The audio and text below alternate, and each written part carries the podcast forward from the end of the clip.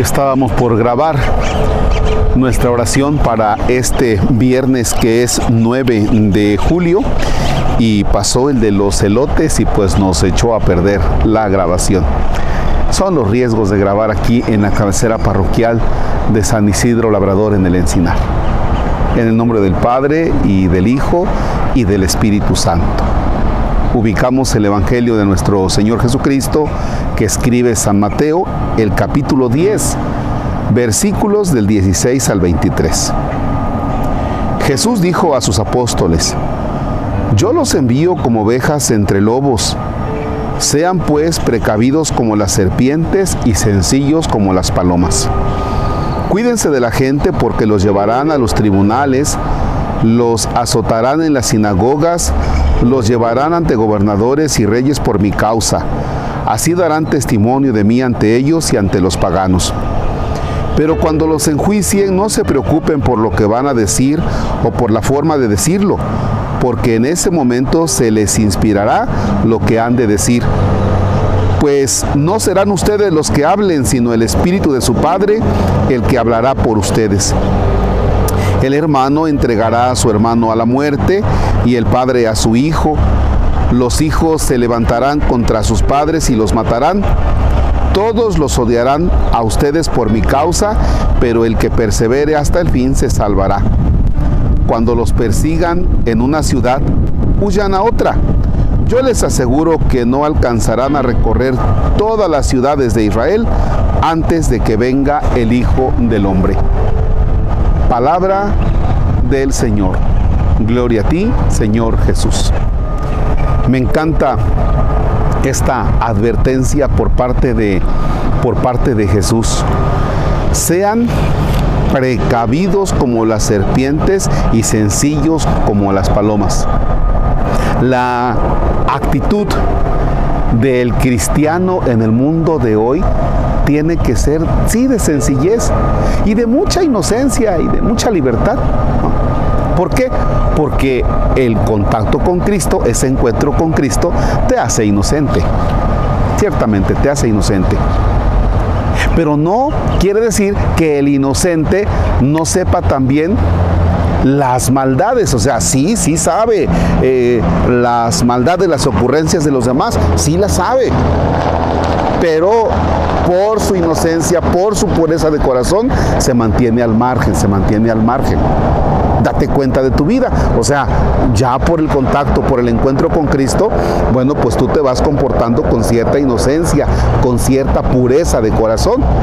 Ah, pero también sabes de la dureza de la vida y como dijera un amigo, sabes que te encuentras en la jungla. Y entonces aquí viene la segunda parte. Tienes que ser, mira, como las serpientes, ¿ya? O sea, listo, astuto, muy astuto. No vayas a pensar que porque tú eres bueno, porque tú crees en Dios y eres bueno, pues los demás también son buenos. Porque pasa mucho en los grupos de iglesia. Ay, padre, es que yo vine a este grupo y pensando en que aquí iba a encontrar la gloria y que casi que cuando entrara yo a la iglesia iban a entrar unos angelitos y a llevarme así y que todos me iban a encontrar en el camino y me iban a decir, hola hermano, buenos días, buenas tardes, ¿cómo estás hermano? Pensé que todos iban a ser aquí bien. Y no, resulta que cuando te metes a un grupo de iglesia y cuando a veces te llevas con personas de iglesia, eso también son medias canijillos. Por tanto, sí, tú tienes que ser consciente de tu encuentro con Cristo y tienes que ser bueno, pero también tienes que ser muy precavido, porque los demás son canijillos. Iba a decir otra palabra, pero, pero me abstuve. ¿Ya?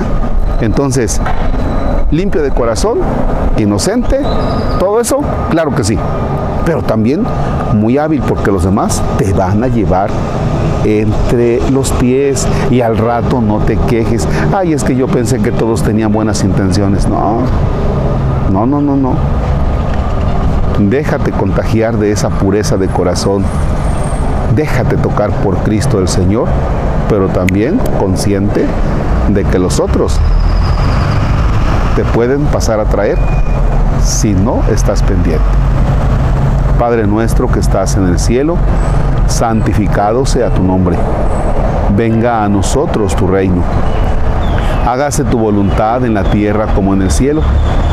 Danos hoy nuestro pan de cada día, perdona nuestras ofensas, como también nosotros perdonamos a los que nos ofenden. No nos dejes caer en tentación y líbranos del mal. El Señor esté con ustedes. La bendición de Dios Todopoderoso, Padre, Hijo y Espíritu Santo, descienda sobre ustedes y permanezca para siempre. El Señor es nuestro gozo, podemos estar en paz. Que tengan una excelente jornada y no se olviden de suscribirse al canal. Gracias.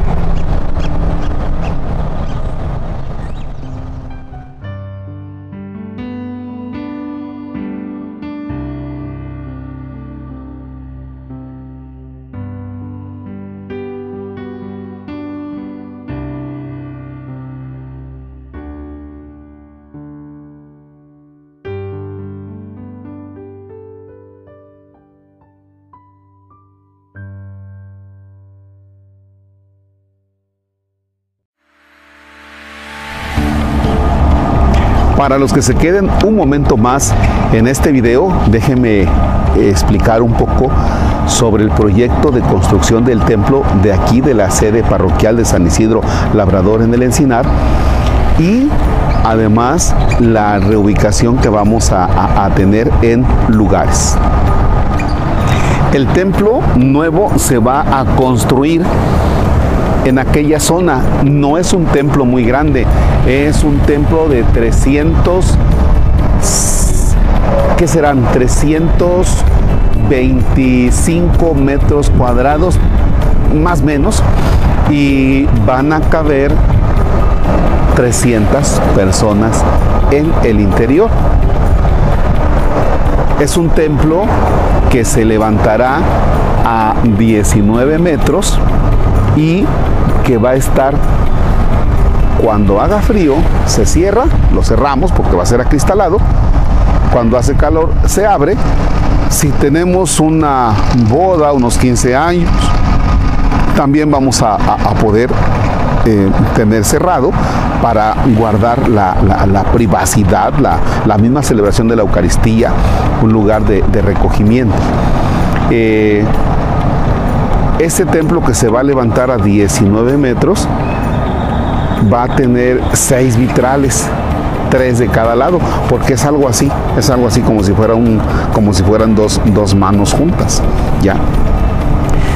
Y déjenme decirles que ese templo le estoy diciendo que es post pandemia porque al abrirlo se va a poder ver o participar de la celebración de la Eucaristía desde esta parte de los jardines. ¿Ya? Entonces es un templo post pandemia, es, es, una respuesta ya a este tiempo de, pandemia. Acompáñenme a la otra parte. En estas zanjas es donde van unos dados y luego van armados ahí todo, pues, todo el fierro. Eh, de hecho está un ingeniero todos los días aquí supervisando junto con los demás que, se encuentran trabajando aquí.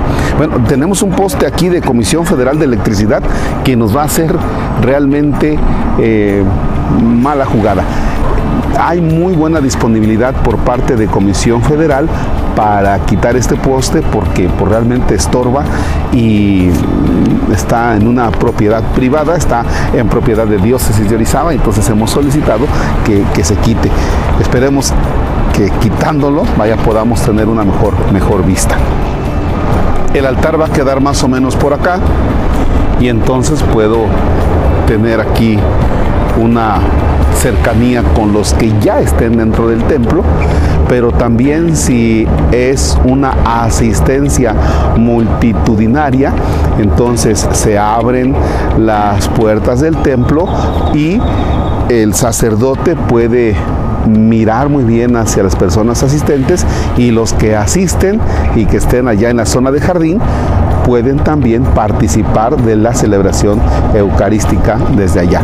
Todas estas partes, eh, desde luego, van a, va a ser remodelado en cuanto que se va a nivelar, se van a sembrar árboles para tener pues un templo con mucho, muchos jardines.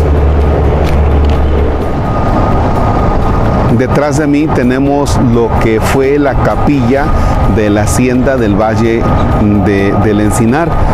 Esta capilla no se puede tocar en cuanto a sus paredes porque las paredes son las originales de la capilla.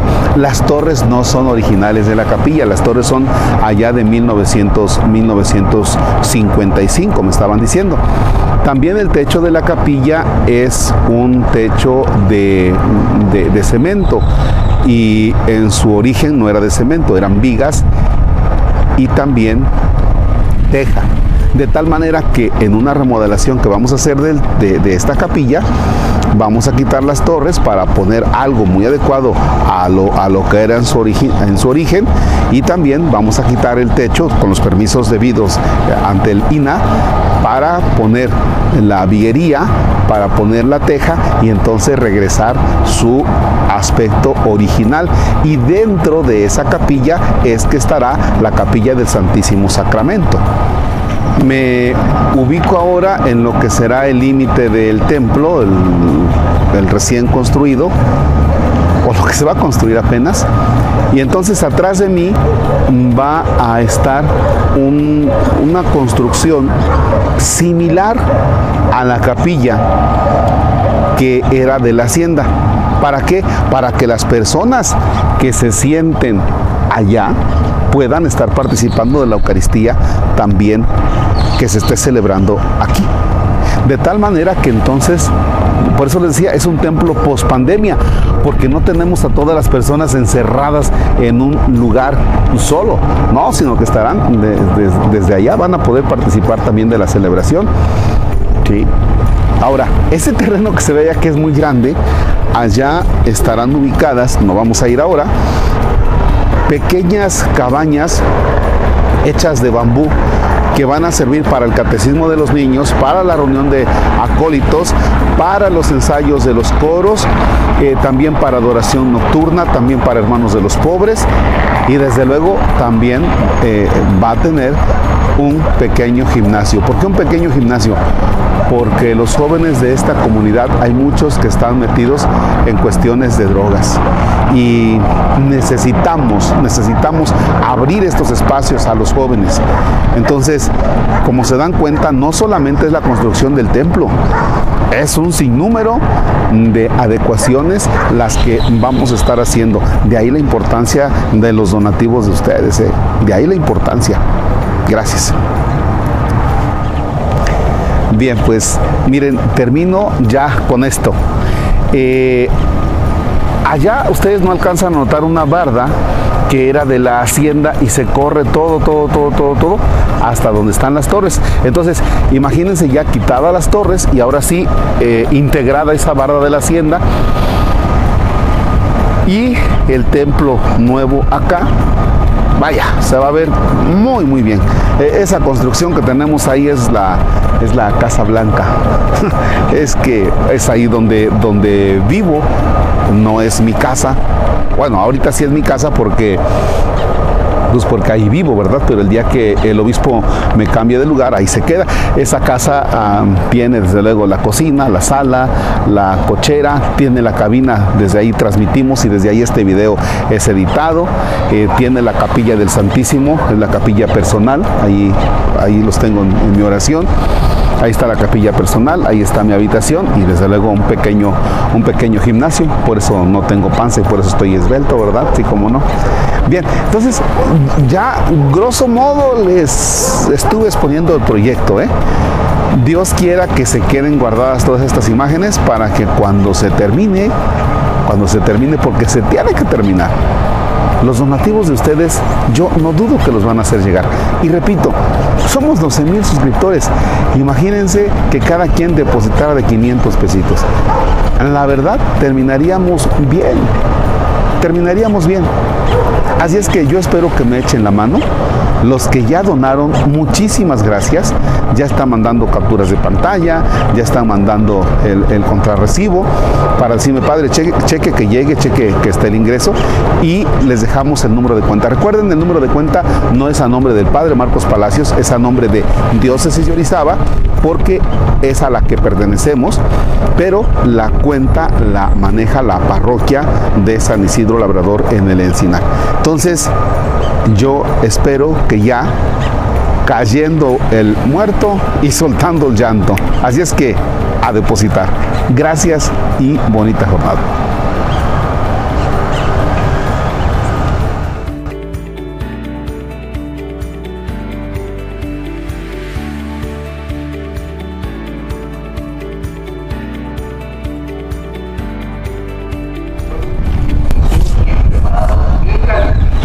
Bueno, pues ya íbamos a grabar, pero está el de los elotes, así es que nos tenemos que esperar un ratitito.